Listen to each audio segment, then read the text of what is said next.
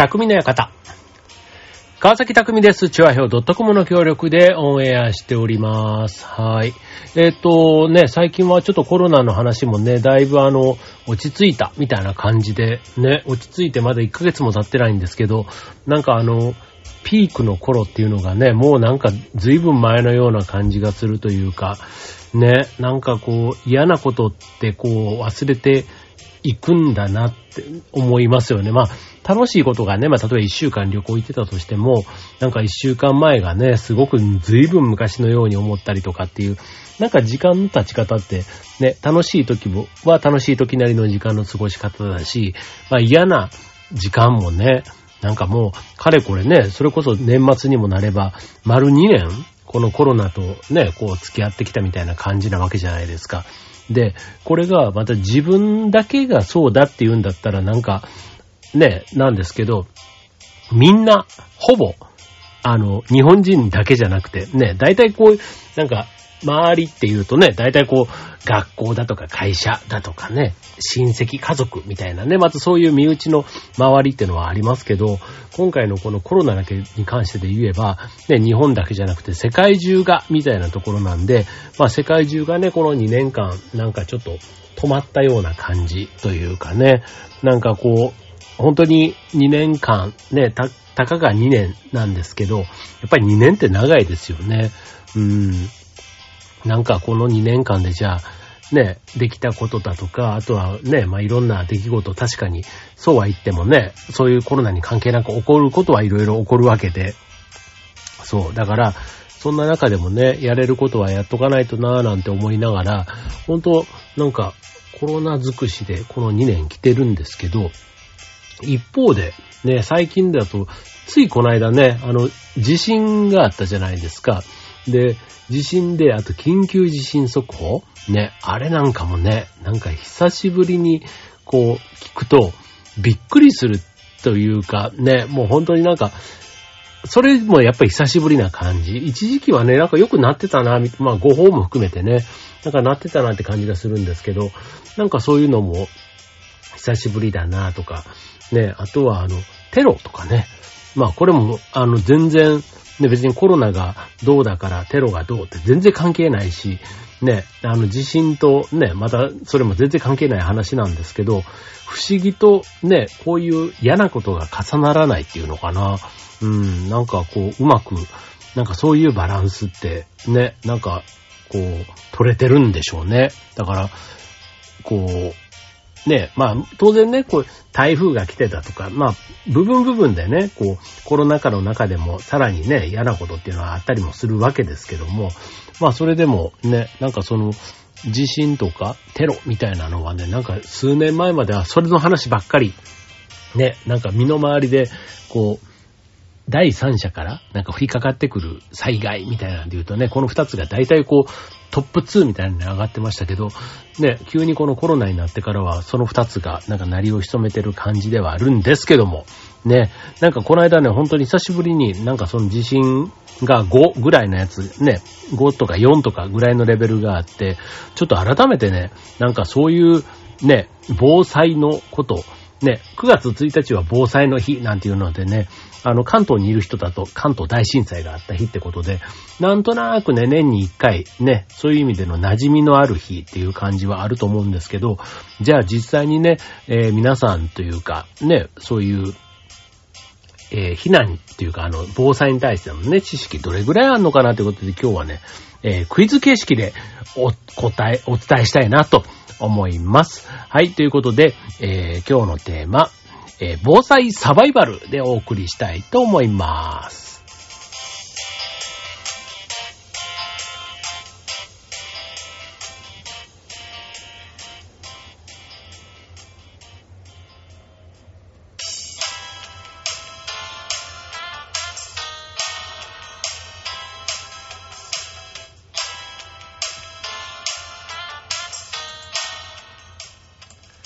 はい。ということで、えっ、ー、と、今日のテーマは、防災サバイバルということでね。まあ、あの、防災っ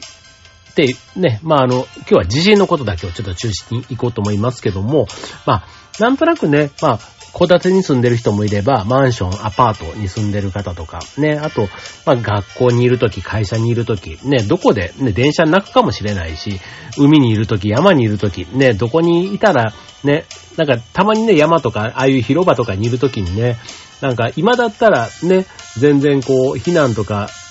もう、安全、間違いないみたいな瞬間とかあったりする一方で、満員の沈め電車で、なんか、ね、事故とかで、こう途中で止まっちゃったりすることがあるじゃないですか。ね、ああいう時とかにそういうのに遭遇したらもう最悪だなとかね、なんかそういうことをね、時々想像しながら、だからね、満員電車でしばらく乗るときなんかちゃんと乗る前にトイレに行こうとかね、なんかそんなちっちゃいこともね、自分でできることは自分なりにやったりするわけなんですけども、まあ、僕も今マンションに住んでいますけども、まあ、結構ね、まあ、戸建ての人ももちろんいるとは思うんですけども、えー、まあ、身動きという意味ではね、まあ、集合住宅ですので、まあ、そういうところで、まあ、改めて、えー、まあ、被災というか、ね、地震が起こっちゃうのはしょうがないとした場合に、なるべく被害を少なくするために、ね、正しい知識を知っときましょうということでね、今日はお伝えできたらと思うんですけども、じゃあまず、えー、ね、QA 方式でいきます。はい、えー、地震が起きたら、まあ、これあのマンションの想定でいいですよ。はい。まず、地上階に向かう。丸か×か。僕は今10階に住んでいますけども、地震が起きたら、まず地上に向かう。丸か×か。さあ、どうでしょうってね、丸か×か。なんかウルトラクイズみたいですけども。はい。えー、正解は×ということでね。はい。えー、地上階へ向かう途中で、二次災害に遭う恐れもありますと。いうことで、まあ、エレベーターに乗れば閉じ込められるし、階段で降りる途中でも余震があったりすると、まあ、転んだりして、ね、二次災害の可能性があるということなので、まあ、むやみに動かないということです。でももちろんね、地上に降りることが正解になることもあるんですけども、まあ、あの、降りることありきではないということですね。はい、続いて二つ目。えー、被災して部屋に閉じ込められたら、どうやって助けを呼びますか ?1 番声、2番音。さあ、どうでしょう？はい、ということで、正解は2番、音ということで、はい。これね、なぜかということなんですけども、声っていうのはね、当然自分の体から出るものなので、まあ大きな声をね、まあ助けを求めるときだから大きな声を出すと、あの体力を消耗してしまうんですね。そう。だから、あと、例えばタンスに押しつぶされたとかね、なんかそういう、あの何かの下敷きになって身動きが取れなくなった時に、助けを呼びたくなるわけですけども、まあその時に、まあ声を出し続けて体力を消耗してしまうということを防ぐために、まあ音を出すと。いうこと。で、その分体力が温存できるということで、まああの、ね、まあ周りにね、まあ笛とかがあれば一番いいんですけど、なかなかそういうものがなければっていうことで、まあただ、えー、声を出すよりは音を出すというところを、あの、優先順位としては上げとくと良いということですね。はい。続いて、えー、地震の時、トイレに逃げるのは丸か×か。さあ、来いじゃじゃじゃじゃじゃじゃじゃじゃ。さあ、どうでしょう。地震の時トイレに逃げるのは丸か×か。はい。えー、こちら正解は、×なんですね。あの、マンションの場合、閉じ込め防止のためにトイレ避難は×と。ね、なんとなくあの地震が起きた時にトイレに避難。ね、あの狭い空間で柱がね、四方にあるから安全なんていうふうに言われるのは、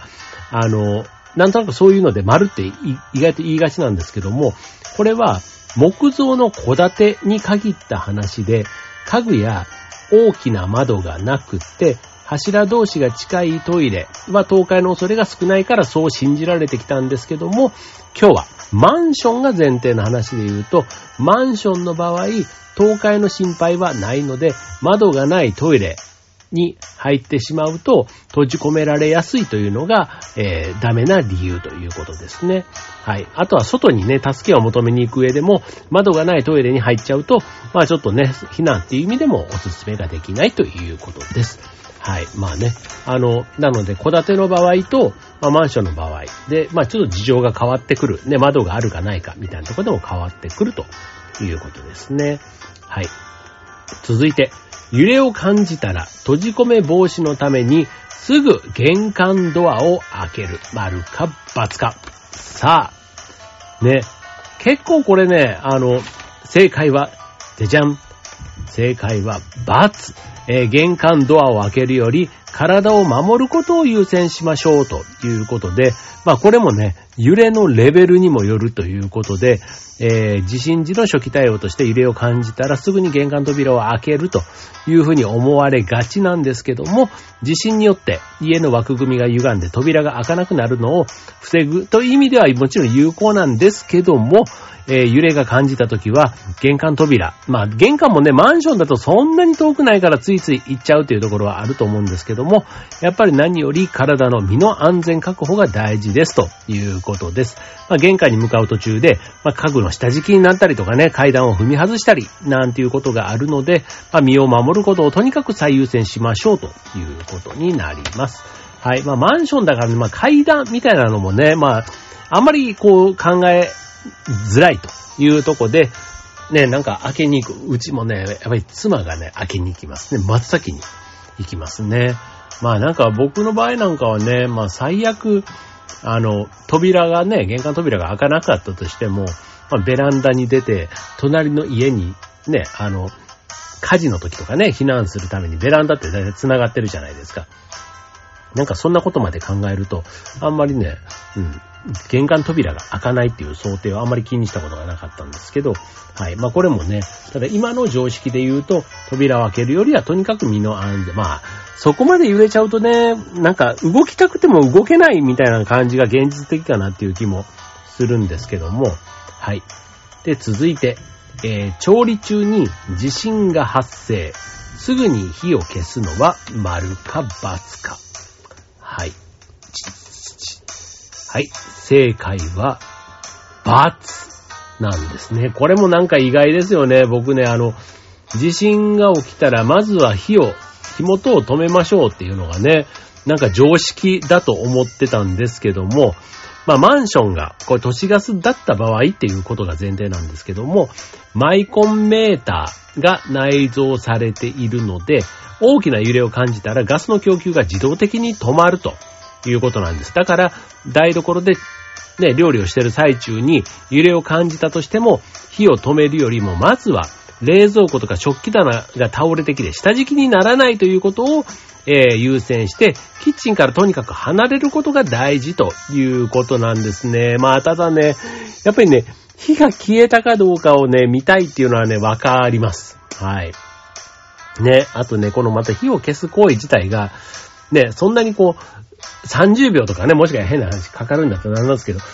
こう止めようと思えば一瞬じゃないですか。だから、もしちょっと、まあ、コンロかね、火をつけてる時に、キッチンから離れるっていうこと自体があんまりね、ないかもしれないんですけど、もしそれがあるん、ね、あるんだとしたら、わざわざ戻って、まあ、火を消すよりは、まあ、さっきのね、冷蔵庫が倒れたりとか食器棚が倒れることを考えると、キッチンスペースに入らない。マンションの場合だとね、結構あの、流し台とそういうのがね、全部一緒の場所にあったりするケース多いと思うので、ね、わざわざ狭いところに入っていって、まあ、食器棚が倒れてきて、ね、えー、潰されちゃったみたいな、ね、潰された、挟まれたみたいなね、そういう被害を出さないためにも、うん。まあ、あとはでもね、台所の場合どうなんだろうな、なんか、ああ、でも、うん。まあ、しゃがんだりね、すると意外とあの、シンク台が、こう、流し、えっ、と、例えばうちの場合だと食器棚がね、こう、シンクの後ろにこう、立ってるんですけど、倒れてきたとしても、シンクの結局ね、あの、取っ手の部分というか、あとうちはちゃんとね、突っ張り棒をつけているので、はい。それなんかもね、割と、最初のね、えー、転倒防止って意味では効果があるんじゃないかなと、個人的には思っております。はい。じゃあ、最後。えー、地震の際に、ね、これマンションの想定ですけども、すぐエントランスから出るのは、丸か×か。ね、これはなんか分かりやすいかな。正解は×です。えー、地震直後は落下物の危険があるので、外に出るのは危険です。ということで、まああの、ね、避難だとか、あとは情報収集したい気持ちでね、出たくなるのもあるんですけど、やっぱり余震の恐れがあるので、慌てて外に飛び出すのは NG ですと。ね、あとは、あの、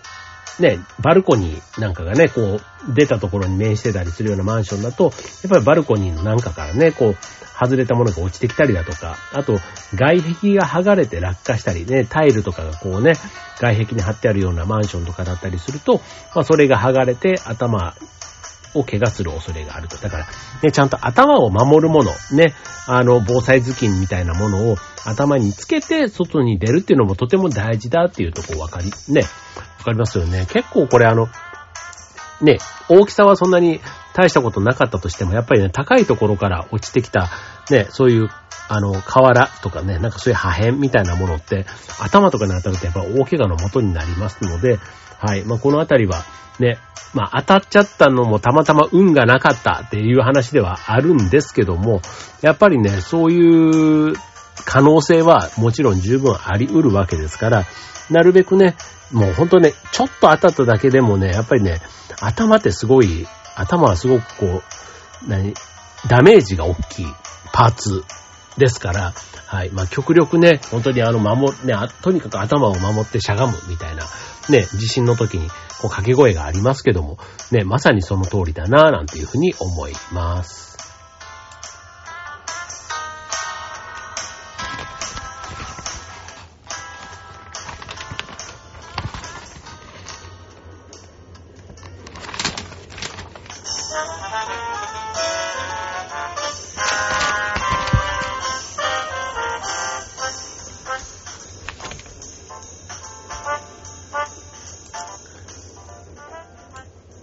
はい。ということで、今週の匠の館は、防災サバイバルということでね。まあ、マンションでの、まあ、ちょっと、対応というか、ね、マンションでもし、ね、地震とかがあった場合、あなたはどう行動しますか？ということでね。まあ、なんかあの、その場、その場でね、まあ、とっさの判断みたいになってきますので、まあ、それがね、正しい知識があると、ね、少なからずこう心の余裕になる。全く無知の、ね、知らないところでやる時の不安とか、それでね、突発的に思いつきで行動することよりは、多少知識があることで落ち着いて、で、今必要な対応がこれだっていうふうにね、理解できてできるっていうのがやっぱりね、えー、知識の、やっぱりこう、いいところ、大事なところかなっていうふうに思いますので、はい、もうね、あの、まあ、地震とかね、そういうのはね、僕は、たまたまというか、ね、なんか、ちょっと自分の興味、関心もあって、割とね、普通の人と比べると、割と知ってる方かななんて思うんですけど、ただやっぱりね、とっさの時というか、その時にね、こう根性が座ってるというか、肝が座ってる。うん。なんか動揺しないかって言われると、やっぱり怖いですよ。ね。それは、あの、どこまでね、揺れるかわかんないし、周りがやっぱりガタガタガタとかね、そういう風に音が鳴ったりすると、そこもね、やっぱりこう、恐怖心、見えない、その先が見えない恐怖みたいなところでね、なかなか冷静にいられないところかななんて思うので、まあさっきみたいなね、基本的な行動線を理解しておくだけでも、だいぶね、心の保険にきっとなるんじゃないかななんていうふうに思います。はい。まあ、本当にね、今日はね、コロナがちょっと落ち着いてきたので、また違うね、そういうトラブル系のものがね、なんかバランスよくやってくるような気がするんですよね。そう、だからね、あの、まあ、落ち、ね、コロナが落ち着いたって言い切っていいのかもちょっとあるんですけども、ただ、うん、なんかね、そういうちょっと、最近忘れかけていた、ね、防災、僕自身はね、ちょっとなんか、この間の大きい地震で結構びっくりしたみたいなところがね、今日これを話すきっかけにもなったりするので、そう、なんか忘れた頃にやってくるみたいなね、言葉もありますけども、そう、なんかやっぱりね、こう、不意にそういうあのトラブルとかっていうのはやってくるものなので、まあその時にね、少しでも、まあ自分の身を守るのはもちろんなんですけど、周りのね、大切な人を守るためにもね、今日のこういったところをね、ちょっとね、余裕のある時だからこそね、考えてみるってとてもいいことなんじゃないかなと思います。はい、ということで、えー、えー、ね、急に寒くなってきましたけどもね、皆さん風邪ひかないようにもう僕はね、毛布を出してね、もうすっかり冬布団で、冬自宅をして、毎、なんか寝るようになってね、すっかりまた夜がすごく快適に、ね、朝がまあちょっと起きづらい、そんな季節になってきて、ね、ちょっと嬉しいような朝が辛くて、ね、みたいな、そんな感じで過ごしておりますが、ね、皆さんもね、風邪なんかひかないように元気に過ごしてください。はい、ということで今週の匠の館、ここまで。バイバーイ。